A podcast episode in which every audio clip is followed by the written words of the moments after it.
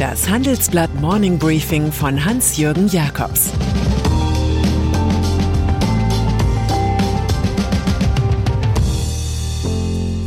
Guten Morgen allerseits. Heute ist Dienstag, der 11. Januar, und das sind unsere Themen. Nicht für uns, die Elite und die Corona-Regeln. Nicht jetzt, Omikron und Olympia in China. Nicht mehr weiter, Commerzbanks Höllenhund. Quarantäneverstöße. Alle Menschen sind gleich. Das wissen nicht nur jene, die mit dem Grundgesetzbuch unter dem Arm herumlaufen. Im Lockdown war sogar zu hören, dieses Virus mache alle gleich, die Reichen und die Armen. Das hat schon in der Anfangsphase der Corona-Pandemie nicht gestimmt.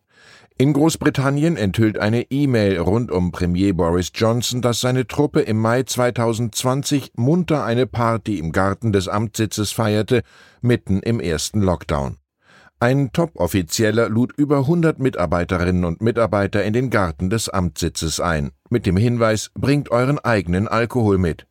Johnson soll zusammen mit seiner damaligen Verlobten und jetzigen Ehefrau Carrie bei den Socially Distant Drinks mitgemacht haben.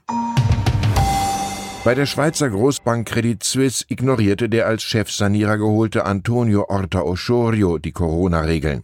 Als der Verwaltungsratspräsident Ende November von einem Trip aus London nach Zürich zurückkam, hätte er für zehn Tage in die Quarantäne gemusst, nachdem der Banker vergeblich bei der Regierung in Bern eine Ausnahmegenehmigung beantragt hatte, hob er dennoch zur nächsten Reise ab. Jüngste Enthüllungen von Blick kontrastieren sehr mit vorherigen Beteuerungen Orta Oschorius, er habe unbeabsichtigt gegen die Bestimmungen verstoßen und bedauere diesen Fehler aufrichtig. Der serbische Tennisstar Novak Djokovic besuchte öffentliche Veranstaltungen ohne Maske. Und das, obwohl er zuvor zum zweiten Mal positiv auf Corona getestet worden war. Mitte Dezember hatte ein PCR-Test die Infektion bestätigt. Doch schon am Folgetag empfing der Impfskeptiker maskenlos Kinder in seinem Tenniscenter und posierte für Selfies.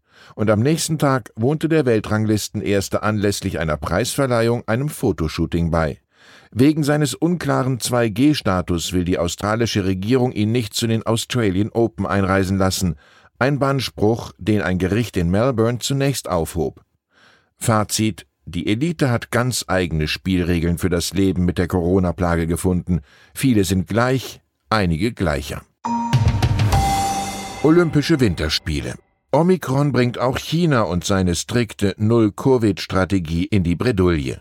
Weil die Gesundheitskommission gestern 157 Infektionen im Land meldete, spricht Peking nur noch von einer dynamischen Null.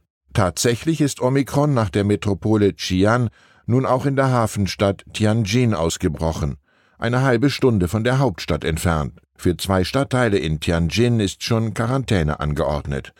Mit dem jüngsten Ausbruch wachsen die Sorgen der Organisatoren der Olympischen Winterspiele in Peking. Sie sollen in weniger als vier Wochen beginnen. Das Virus soll vom Olympiagelände ferngehalten werden. Jeder Kontakt mit der Bevölkerung wird verhindert. Die Verkehrspolizei ermahnt die Pekinger Bürger bereits, bloß im Auto zu bleiben, falls sie einen Verkehrsunfall mit einem der Busse haben, in denen die Olympioniken chauffiert werden. Gaspreise. So ein Preisnachlass ist eine feine Sache. Das dachten sich auch Industriekunden bei Geschäften mit ihren Gaslieferanten. Dass eventuell das Gas ausbleiben würde, schien wenig realistisch. Nun aber tritt das Unerwartete ein. Die deutschen Gasspeicher sind nur zu 53 Prozent gefüllt. Der Gaspreis schwebt in obersten Regionen. Es ist nicht ausgeschlossen, dass in diesem Winter Verträge mit unterbrechbaren Lieferungen gezogen werden, erklärt Tim Kehler, Chef des Branchenverbands Zukunft Gas in unserer Titelstory. Er versichert aber auch, das System sei stabil, Wohnungen müssen keine Gaslieferstopps befürchten, Privatkunden seien besonders geschützt. Und der Staat wird im Sommer den Beziehern von Wohngeld wegen der hohen Heizkosten einmalig 135 Euro Zuschuss zahlen. Signal. Hoffnungsträger unter den Messenger-Diensten dieser Welt ist Signal. Wer den Brunnenvergiftern auf Telegram und den Facebook-Datenabgreifern bei WhatsApp entkommen will, hat hier eine Heimat. Etwas ungewöhnlich ist, wie sich dort Moxie Marlinspike als Chef verabschiedet. Er habe die Android- und Servercodes geschrieben, das Servicetelefon allein bedient und das Produkt entwickelt, schreibt er. Nun aber sei es nach fast zehn Jahren genug. Er gehe mit seinem Abschiedsschreiben auch an die Öffentlichkeit, um den besten CEO für das auf 30 Mitarbeiter angewachsene Team zu finden. Wenn Sie also Interesse haben. Und dann ist da noch Cerberus, jener US-Finanzinvestor, der sich nach dem mehrköpfigen Höllenhund nennt, der in der griechischen Sage das Entree zur Unterwelt bewacht. Im deutschen Bankenwesen allerdings bewacht dieser dreiköpfige Dämon bald gar nichts mehr. Über Nacht warfen die Amerikaner dicke Aktienpakete auf den Markt. Damit reduzieren sie den Anteil an der Deutschen Bank von drei auf zwei Prozent und an der Commerzbank von fünf auf drei Prozent.